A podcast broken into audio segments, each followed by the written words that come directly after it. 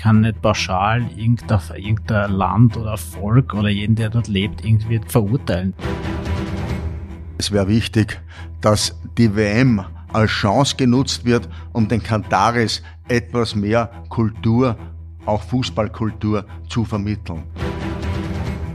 Wobei ich diese ähm, Debatte am Beispiel Katar durchaus ein bisschen differenzierter sehe, als es zum Beispiel bei China oder Russland war, weil denen äh, geht das wirklich am allerwertesten vorbei sozusagen. Bei Katar bin ich nicht ganz so sicher, ob das so ist. Ich glaube, das hat jetzt nicht irgendwas mit Sportwashing zu tun, weil man da wirklich ja in der Materie drinnen ist und da akzeptiert es von der ganzen äh, Elite im Sport. 0 zu 2 gegen Ecuador, 1 zu 3 gegen den Senegal und zum Abschluss noch ein 0 zu 2 gegen die Niederlande. Man muss kein Experte sein, um zu erkennen, dass die Fußball-WM für Katar aus sportlicher Sicht kein großer Erfolg war. Aus sportpolitischer Sicht ist sie allerdings der Höhepunkt einer Entwicklung, die schon lange vor der WM-Vergabe begonnen hat. Dass der Sport für Katar einen großen Stellenwert hat, habt ihr bereits in der ersten Episode erfahren. In dieser Folge wollen wir aber noch einmal genauer analysieren, warum das eigentlich so ist. Mit den großen finanziellen Ressourcen hat Katar eine Infrastruktur für Ausbildung, Forschung und medizinische Betreuung aufgebaut.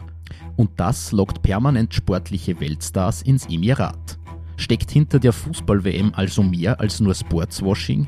Hat sich die sportbegeisterte katarische Bevölkerung die WM vielleicht sogar verdient? Und vergessen wir bei der ganzen Kritik an Katar nicht gleichzeitig auf die politischen Nebengeräusche bei vielen anderen sportlichen Großereignissen? Mein Name ist Florian Wurzinger und ich möchte euch mitnehmen auf meine Suche nach Antworten. Ihr hört Licht und Schatten, der Podcast zur Fußball-WM in Katar, Episode 4, Doppelmoral. Wir haben in der ersten Episode bereits über Sportswashing gesprochen über den Missbrauch sportlicher Veranstaltungen für politische Zwecke. Und ja, das ist auch bei der WM in Katar so. Das Land präsentiert sich gerade von seiner besten Seite. Tote Bauarbeiter und Flitzer mit Regenbogenfahnen sind kein Thema. Zu sehen sind nur fröhliche Fans in glitzernden Stadien. Das ist allerdings keine Neuheit, weder im Fußball noch im Sport generell, denn Sportswashing gibt es schon lange. Wir haben den Sportwissenschaftler Rudolf Müllner von der Universität Wien gefragt, wann eine Sportveranstaltung erstmals für politische Zwecke instrumentalisiert worden ist. Und da werden häufig die Olympischen Spiele in Berlin 1936 genannt, aber es gibt schon zwei Jahre früher die, die Fußballweltmeisterschaft 1934 in Italien, wo Mussolini und seine faschistische Bewegung, die ja die Basisbewegung aller faschistischen Gruppierungen ähm, nachfolgend ist, einfach die, das Faszinationspotenzial des Fußballs vereinnahmt haben. Und sie haben unglaublich viel Geld finanziert, die Faschisten. Sie haben ihre Stadien nach äh, der faschistischen Bewegung benannt oder es gibt eine Stadion Benito Mussolini und so weiter. Das heißt, hier haben wir richtige politische Etiketten auf Fußballstadien.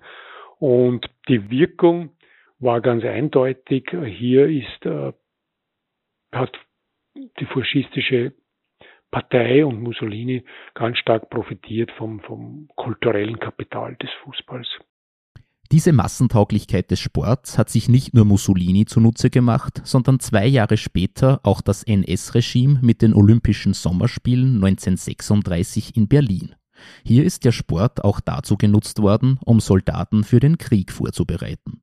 Aber was natürlich bei den Olympischen Spielen 1936 passiert ist, ist, dass die Spiele ablenken wollten und das auch getan haben vom von den Vorbereitungen für den Angriffskrieg, für den Angriff auf Polen 1939 und dann letztlich auch auf die Sowjetunion. Das heißt Ablenkung durch große Sportevents. Das ist passiert. Und das Zweite ist, dass die Spiele in Berlin top organisiert gewesen sind als quasi politikfreie Sportveranstaltung, also innerhalb der Arenen des, des innerhalb des Olympiastadions.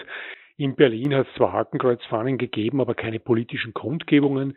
Hitler war auch auf der Tribüne, hat sich aber dort nicht als Politikführer inszeniert, sondern ist nur da gewesen. Das heißt, hier ist dieser politikfreie Raum unter Anführungszeichen äh, auch äh, inszeniert worden und darin bestand auch seine politische Wirkung, dass nämlich dieses normale, dieses Unbedarfte des Sports hier genutzt worden ist für politische Zwecke der Nationalsozialisten. Das heißt, wir haben hier diese, diese Widersprüchlichkeit, dass der Sport immer beides ist. Einerseits eine Art politikfreier Raum, zumindest ideell und gleichzeitig politisch aufgeladen nach verschiedenen Seiten.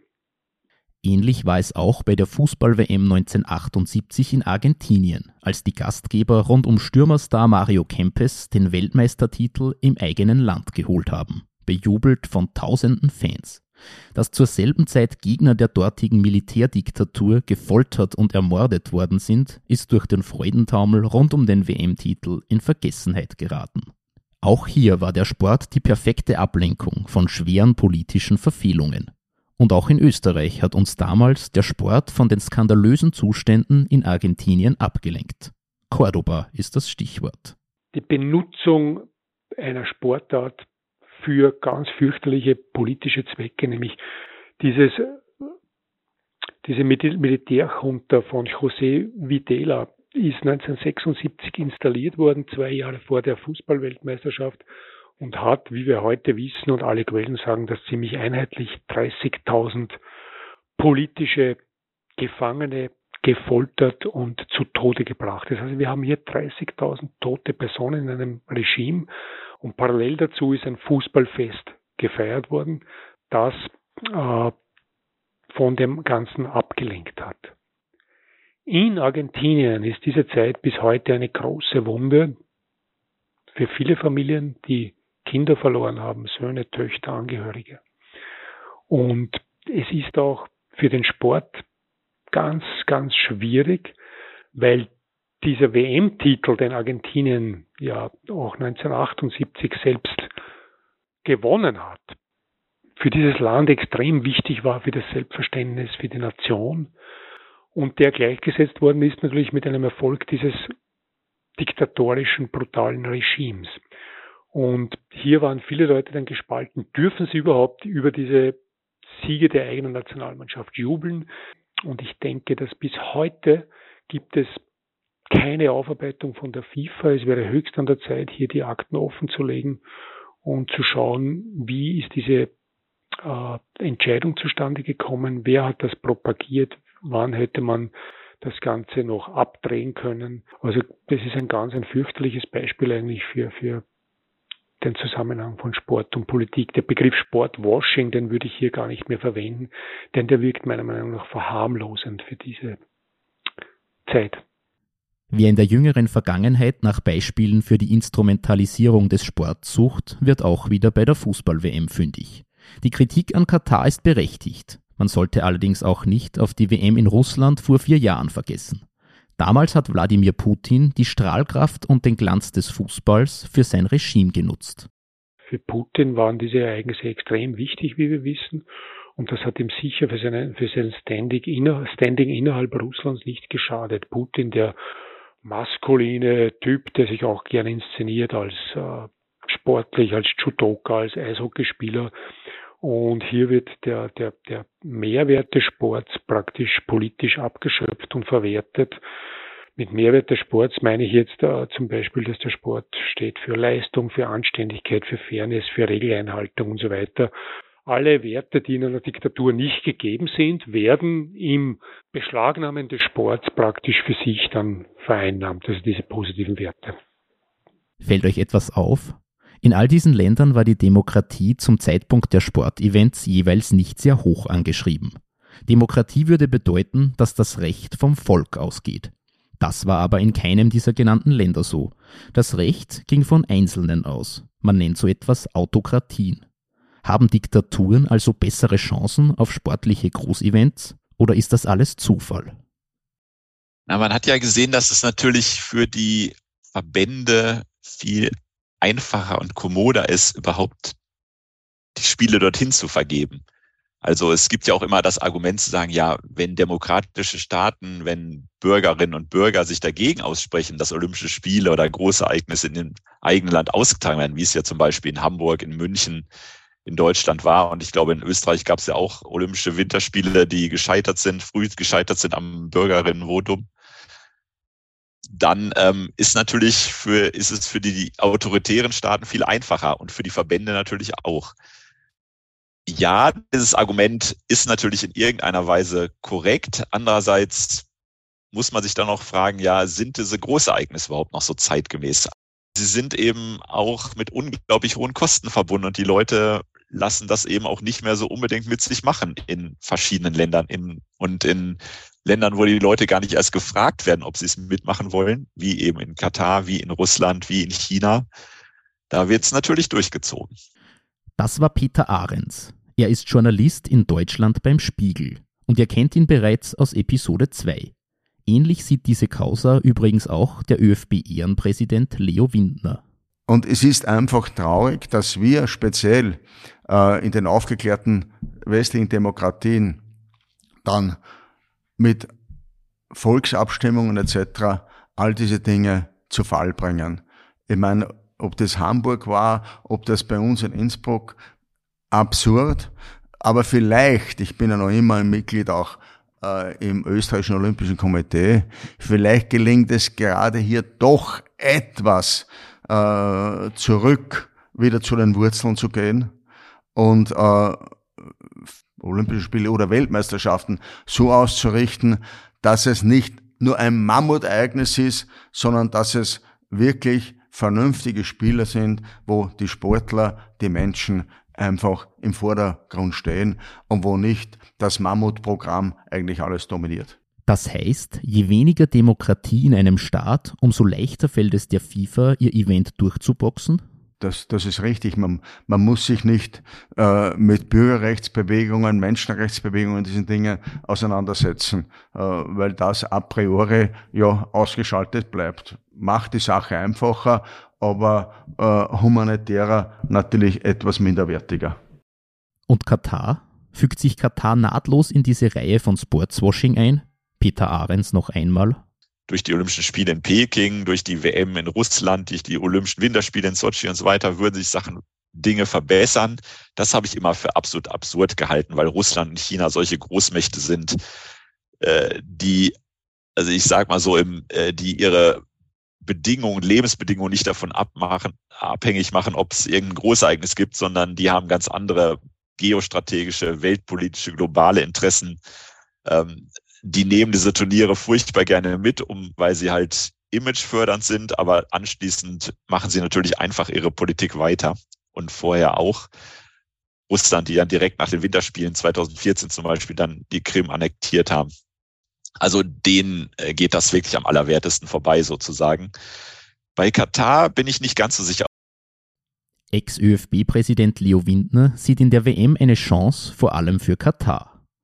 Ich glaube, es wäre wichtig, dass die WM als Chance genutzt wird, um den Kataris etwas mehr Kultur, auch Fußballkultur zu vermitteln. Und dass man nicht nur alles schluckt, was dort quasi auf den Fußballtisch gedeckt wird.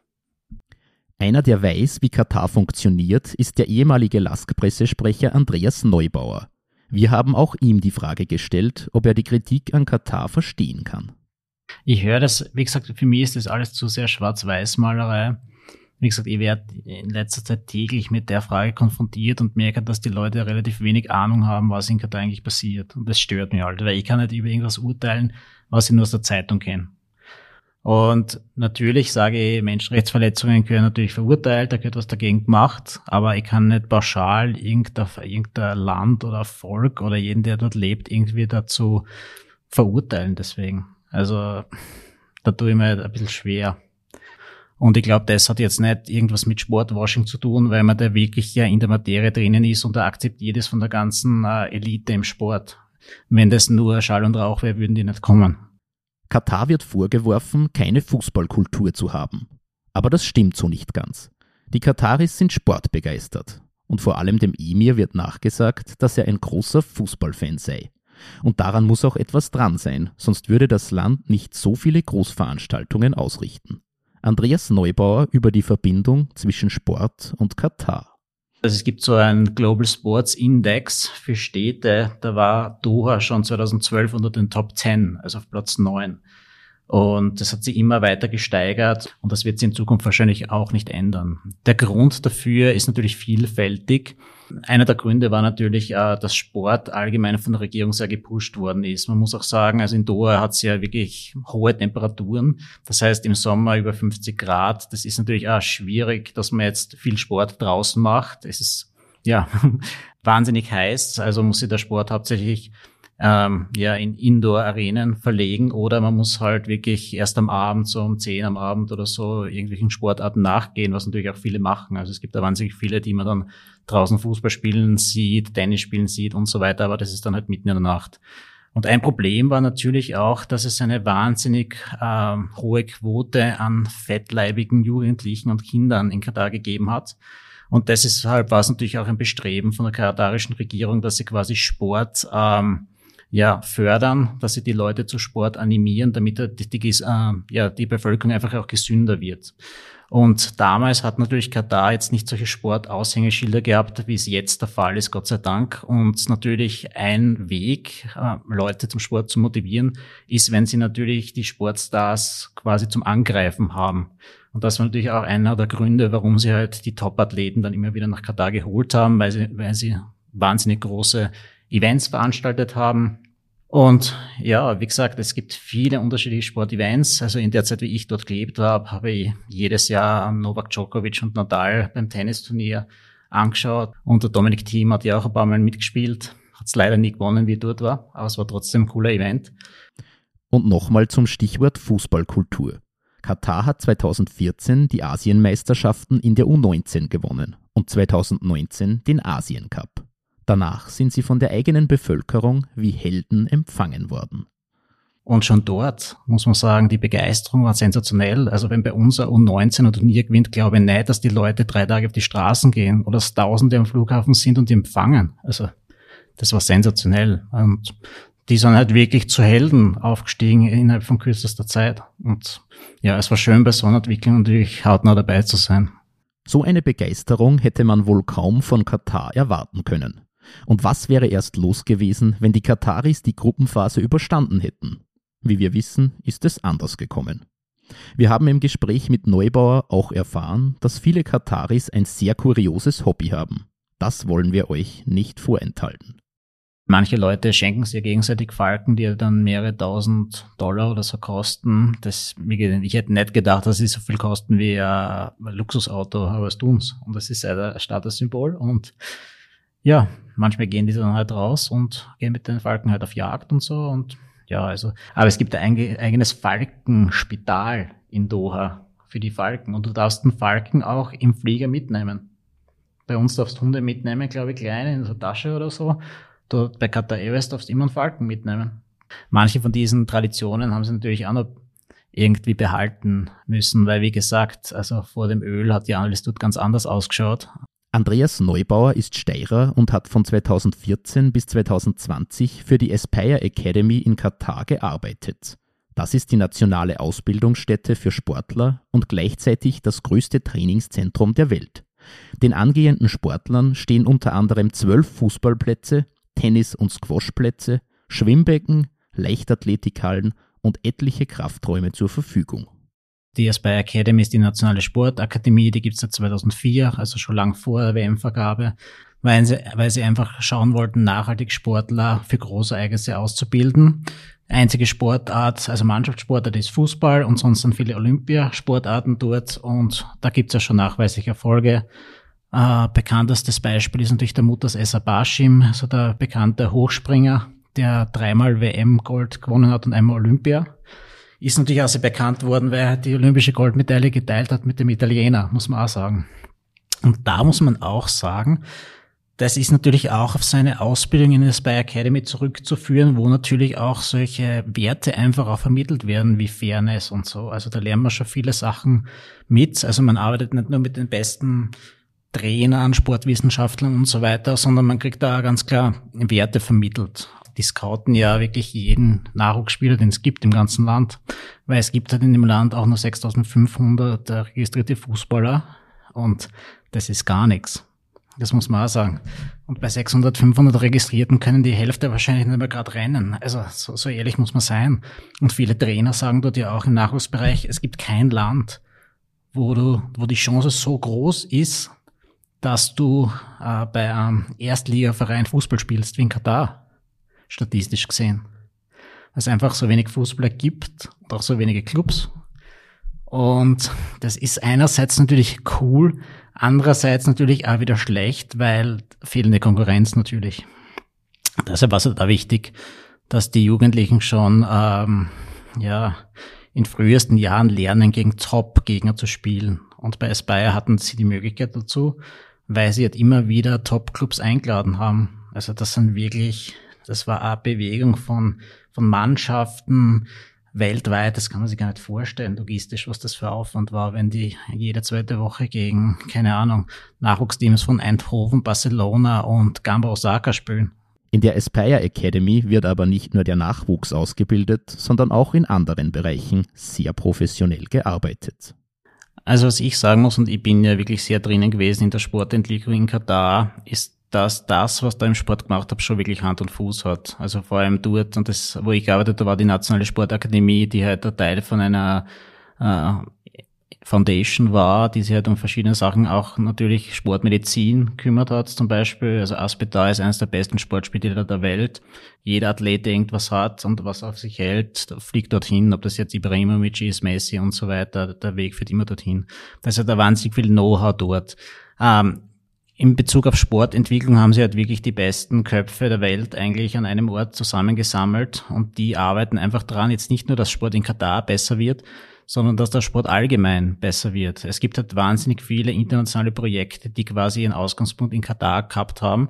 Generaldirektor der Aspire Academy ist der Spanier Ivan Bravo, der bis zu seinem Amtsantritt als Entwicklungschef bei Real Madrid tätig war. Auch ein Österreicher mischt ganz oben in der Aspire Academy mit, Markus Egger. Der Leiter für Sport und Strategie war knapp zehn Jahre lang für die Entwicklung der Fußballsparte für Red Bull zuständig und ist 2015 nach Katar gewechselt. Er hatte in den Wochen vor der WM leider keine Zeit, bei uns im Podcast zu sein. Möglicherweise lässt sich das aber nachholen. Zurück zu Andreas Neubauer, der in der Marketingabteilung der Aspire Academy gearbeitet hat. Er erinnert sich zurück an seinen ersten Arbeitstag. Ich kann mich erinnern, wie ich das erste Mal dort war, ich glaube, eh, das war 2012, sind mir auf einmal die, ist mir auf einmal irgendein Formel 1 Team die Fahrer entgegenkommen. Also ganz random, muss man sagen. Ich bin den Gang entlang gekommen, auf einmal kommen mir die Fahrer und ich so, was ist da überhaupt los? Und später natürlich habe ich gemerkt, das ist ganz normal. Also jeden Tag kommen da irgendwelche Top-Sportleute, die man sonst nur aus dem Fernsehen kennt. Und ich kann mich erinnern, mein erster Arbeitstag wirklich, oder der zweite, muss man sagen, 2014, da bin ich kurz angerufen worden und sage, ja, du musst kommen, es gibt ja Tour, du musst Interviews machen und so. Und ich sage, ja, mit wem? Ja, der David Moyes ist da, der Emil Heske und, und, und. Und dann auf einmal bist du mit solchen Leuten unterwegs und gibst denen eine Tour und quatscht mit denen und ja, es war natürlich ein super Einstieg. Und bei so einem Ort kommen halt immer diese Top-Leute zusammen und ja, irgendwann wird das ganz normal. Also ich, ich merke es jetzt, wenn du jemand sagst, ja, du hast mit dem Guardiola was gemacht und keine Ahnung und mit dem Xavi hast du es jeden Tag gesehen oder ein Raul und war mit, war mit ihm im Fitnesscenter und so. Das war damals halt ganz normal. Die Aspire Academy und ihre Projekte haben international einen guten Ruf. Das erzählt Neubauer auch auf die Frage, welches Spektrum seine Tätigkeit umfasst hat.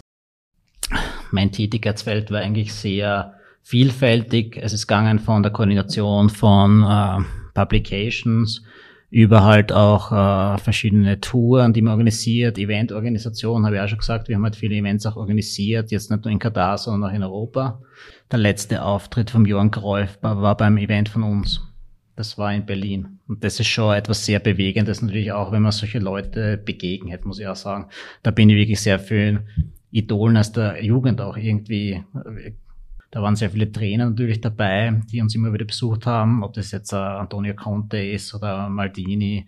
Guardiola war halt da mit Bayern München ein paar Mal Trainingslager. Die sind ja jedes Jahr eigentlich gekommen. Paris Saint-Germain war oft da. Als Fußballfan hat sich Neubauer natürlich auch mit dem Clubfußball in Katar auseinandergesetzt. Und da kommt es bei Ligaspielen auch vor, dass die Zuschauerzahl in einem niedrigen dreistelligen Bereich liegt. Ich glaube, den Fehler, den viele machen in der Berichterstattung, ist einfach, dass mit die Wertigkeit für Fans eine andere ist. Man hat ja auch zum Beispiel gesagt, in Österreich schaut beim Cup niemand zu. In England schaut beim Cup viel mehr zu. Das ist in Katar so ähnlich. Also Cup-Spiele sind viel besser besucht. Der Emirs Cup zum Beispiel, der hat eine ganz andere Wertigkeit. Das, ist, das sind die Stadien voll, muss man auch sagen. Da geht's komplett ab. Also da ist Volksfeststimmung. Und bei Länderspielen auch da ist auch mehr los als bei der Liga. Natürlich kenne ich die Geschichten, dass halt, keine Ahnung, 100 Leute beim Ligaspiel zuschauen und so.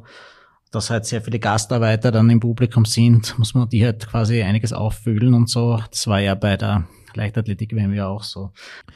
Über den belgischen Erstligisten Kass Eupen ist die Aspire Academy übrigens auch mit dem Clubfußball in Europa vernetzt. Immer wieder dürfen sich Talente in Europa beweisen, wie zum Beispiel Akram Afif, der danach als erster katarische Profi in die spanische La Liga gewechselt ist.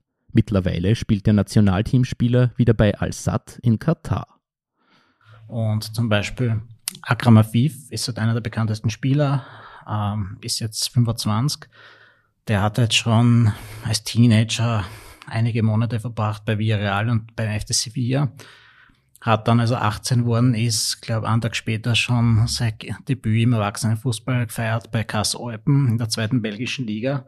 Hat im ersten Spiel gleich durchgeschossen, einen Assist, glaube ich, gehabt. Und er war der asiatische Spieler des Jahres 2019. Auch Almoes Ali hat die Aspire Academy durchlaufen, ehe er 2015 nach Europa gewechselt ist. Genauer gesagt sogar nach Österreich, nach Linz, zum LASK. In einer Saison hat der katarische Teamspieler sieben Spiele für die Profis absolviert, in denen ihm ein Treffer gelungen ist. Außerdem hat er fünfmal für die Juniors getroffen, in gerade einmal vier Spielen. Über Cultural Leonesa in Spanien ist dann sein Weg ebenfalls zurück nach Katar zu Al Duhail gegangen. Der LASK hatte zu dieser Zeit eine Kooperation mit der Aspire Academy. Doch auch abseits dieser Kooperation hat es für die Linzer Kontakt zu Katar gegeben. Äh, wir haben natürlich auch äh, Leute vom LASK eingeladen dann zu unseren äh, Aspire in the World Fellows Events. Und da war damals, glaube ich, in, ich glaube, es war in Berlin, da war der Oliver Glasner auch dabei und der, der, der, der, der Michi Angerschmidt. Genau, richtig in dieser Elite, was natürlich für die eine tolle Erfahrung war, wenn du die austauschen kannst mit Leuten von Barcelona, Real Madrid und, und, und. Also das war, glaube ich, schon natürlich auch etwas Gutes natürlich für die. Generell sollte man wissen, dass Katar im europäischen Clubfußball ein großer Player ist. Da ist einerseits Paris Saint-Germain, das einen katarischen Eigentümer hat. Aber das habt ihr ja bereits in Episode 2 gehört. Seit 2011 ist mehr als eine Milliarde Euro aus dem Qatar Investment Authority Staatsfonds in den französischen Club geflossen. Aber auch Bayern München wird aus Katar gesponsert. Seit vier Jahren ist das Logo der staatlichen Fluggesellschaft Qatar Airways auf dem Ärmel der Münchner abgebildet. So sind seither knapp 100 Millionen Euro in die Clubkassen gespült worden. Das Geld aus Katar trifft aber nicht überall auf Gegenliebe. Wir haben mit Hannes Obernhumer, dem Obmann des Bayern-Fanclubs Natternbach, gesprochen. In Zeiten wie diesen ist es auch für den FC Bayern schwierig, auf, auf, auf so viel Geld zu verzichten. Ne? Ist sicher auch nicht ganz einfach. Die Spieler äh, verlangen immer mehr. Das sieht man die, die Transfersummen schnell nicht. Thema mal einen Haaland-Transfer und was ich was ist, ne? und auch beim Lewandowski-Transfer, die auch für, wir haben auch für ein, ein Jahr Para-Ablöseverrechnung haben die 45 Millionen zahlt Barcelona und haben eigentlich null Geld und und darum sage ich, es ist schwierig, dass man dann halt sagt, okay, für irgendwo musst du das, das Geld ja hernehmen. Ne? Wir Fans erwarten sich auch jedes Mal, dass wir halt Top-Spieler anschauen und dass wir international äh, mithalten wollen. Und darum sage ich, muss mir so gewisse Kombinationen sicher gefallen. Aber es wird für alle schwieriger werden. Ne? Ebenfalls in enger Verbindung zu Katar ist der FC Malaga gestanden, der auch aus dem Staatsfonds finanziert worden ist. Und der FC Barcelona, der wie Bayern München und die AS Roma von Qatar Airways gesponsert worden ist. Aber nicht nur Katar ist als Investor im europäischen Fußball aktiv. Praktisch die gesamte arabische Welt investiert. Manchester City, Troyes AC und der FC Girona gehören Mansour bin Zayed Al Nahyan aus den Vereinigten Arabischen Emiraten. Über die Fluglinie Fly Emirates werden Arsenal, der AC Milan, Real Madrid, Olympique Lyon, Olympiakos Piräus und Benfica Lissabon unterstützt. Die kuwaitische Tourismusbehörde Visit Kuwait hat einen Deal mit Manchester United abgeschlossen. Und der Kronprinz Saudi-Arabiens, Mohammed bin Salman, hat sich 80 Prozent der Anteile an Newcastle United gesichert, für eine geschätzte Summe von einer halben Milliarde Euro. Außerdem bastelt der Saudi bereits an einem Einstieg bei Olympique Marseille. Sein Cousin Abdullah bin Musaid ist bereits Eigner von Sheffield United, Beerschot VA aus Belgien und La Berrichon de Châteauroux in der zweiten französischen Liga. Wie ihr vielleicht erkennen könnt, hat die arabische Welt ziemlich viel mit Fußball zu tun, zumindest aus finanzieller Sicht. Und die Begeisterung für den Sport ist in all diesen Ländern vorhanden. Die Austragung einer Fußball-WM im arabischen Raum ist also nicht ganz unverdient. Das sieht auch Andreas Neubauer so. Er hält nicht viel davon, diese WM herabzustufen oder zu ignorieren. Weil ich glaube, halt viele meiner Meinung nach machen den Fehler, dass sie einfach sagen, ja, wir schauen die WM jetzt nicht an, wir ignorieren das und so weiter. Nur ich glaube, gerade dass man drüber redet, ist schon mal etwas, was natürlich die Situation verbessern kann. Also wenn jeder wegschaut, dann tun wir denen ja nicht nichts Gutes eigentlich. Fassen wir zusammen. Katar und generell die arabische Welt haben auf den Fußball, so wie wir ihn kennen, weit mehr Einfluss, als viele glauben würden. Deshalb ist es wohl berechtigt gewesen, eine Fußball-WM in diesen Teil der Erde zu vergeben. Es war aber genauso berechtigt, Kritik an Katar zu üben. Denn wie wir in Folge 3 gehört haben, hat es einige Menschen- und arbeitsrechtliche Verfehlungen gegeben. Das ist nichts Neues, denn eine Zeit lang hat es sogar Tradition gehabt, die WM in demokratisch bedenkliche Länder zu vergeben. Es ist also unglaubwürdig, wenn man diese WM als die skandalträchtigste aller Zeiten bezeichnet und dabei auf Italien 1934 oder Argentinien 1978 vergisst.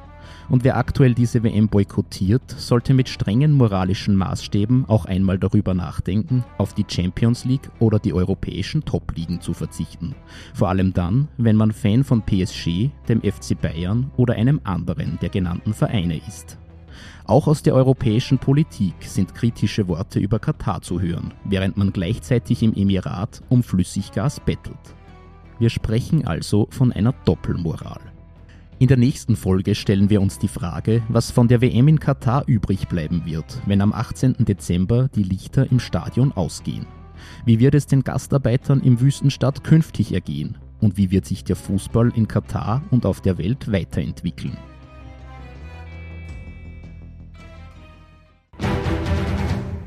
Man muss wahnsinnig aufpassen, dass der Fußball sich nicht immer weiter entfernt von den wesentlichen Basisfacts. So we'll continue to work in Qatar. The, the government of Qatar has requested formally that, that uh, the ILO open up a permanent presence in the country. Darum wird es also in der nächsten Folge gehen. Die Episode mit dem Titel Was bleibt gibt es ab dem 7. Dezember in der Podcast-App eures Vertrauens. Das war die vierte Folge von Licht und Schatten, der Podcast zur Fußball-WM in Katar, ein Podcast der oberösterreichischen Nachrichten. Wir sagen Danke fürs Zuhören und freuen uns über ein Abo und eine gute Bewertung auf Spotify, Apple Podcasts, Google Podcasts und Amazon Music. Redaktion, Interviews und Recherche Florian Wurzinger und Markus Prinz. Produktion, Schnitt und Sounddesign Markus Prinz. Moderation Florian Wurzinger. Layoutsprecher Klaus Mittmannsgruber. Musik Elon Perez sowie Maya Belsitzman mit Martin Efrat. Interviewpartner in dieser Folge waren Andreas Neubauer, Rudolf Müllner, Peter Ahrens, Leo Windner und Hannes Obernhumer.